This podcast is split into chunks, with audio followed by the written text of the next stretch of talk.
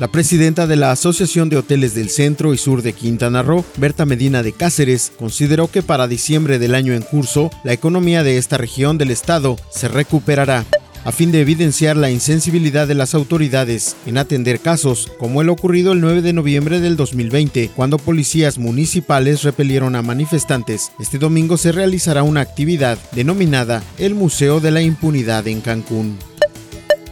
toda la información completa a través del portal www.lucesdelsiglo.com.